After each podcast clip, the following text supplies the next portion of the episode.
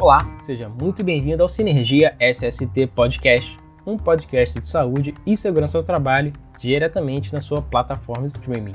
Eu sou Igor Lemos. Aumente seu volume, que episódio número 14 já está no ar.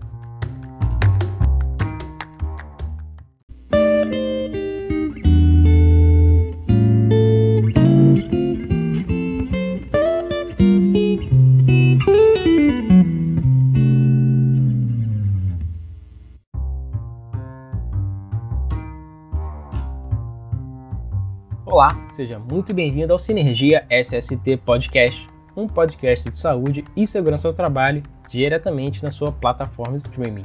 Eu sou Igor Lemos. Aumente seu volume, que episódio número 14 já está no ar.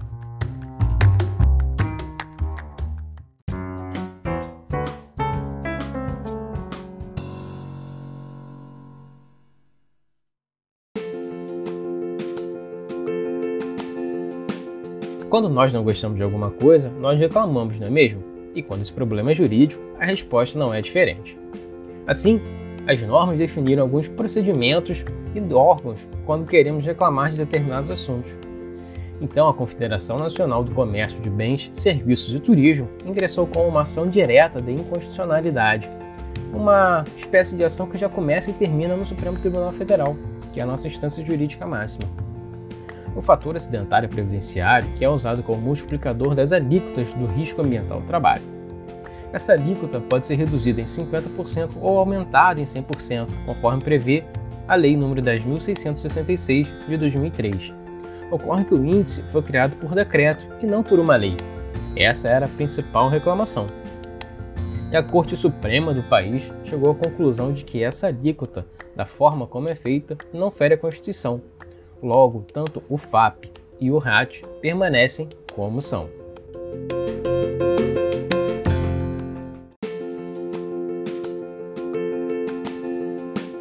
Quando nós não gostamos de alguma coisa, nós reclamamos, não é mesmo? E quando esse problema é jurídico, a resposta não é diferente. Assim, as normas definiram alguns procedimentos e órgãos quando queremos reclamar de determinados assuntos.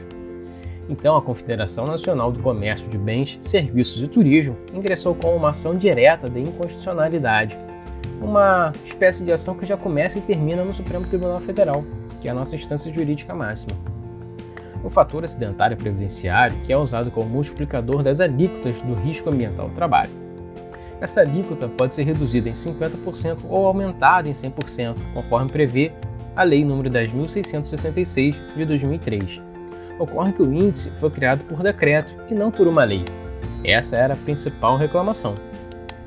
E a Corte Suprema do país chegou à conclusão de que essa alíquota, da forma como é feita, não fere a Constituição.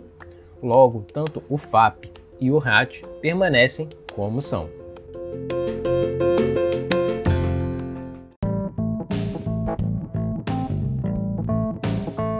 As empresas têm até o dia 30 de novembro para contestarem o índice do fator acidentário previdenciário de 2021. Quem perder o prazo poderá ter que pagar mais INSS conforme o índice divulgado pela Receita Federal. O fator é calculado na frequência, gravidade e custos dos acidentes ocupacionais ocorridos na empresa nos últimos dois anos.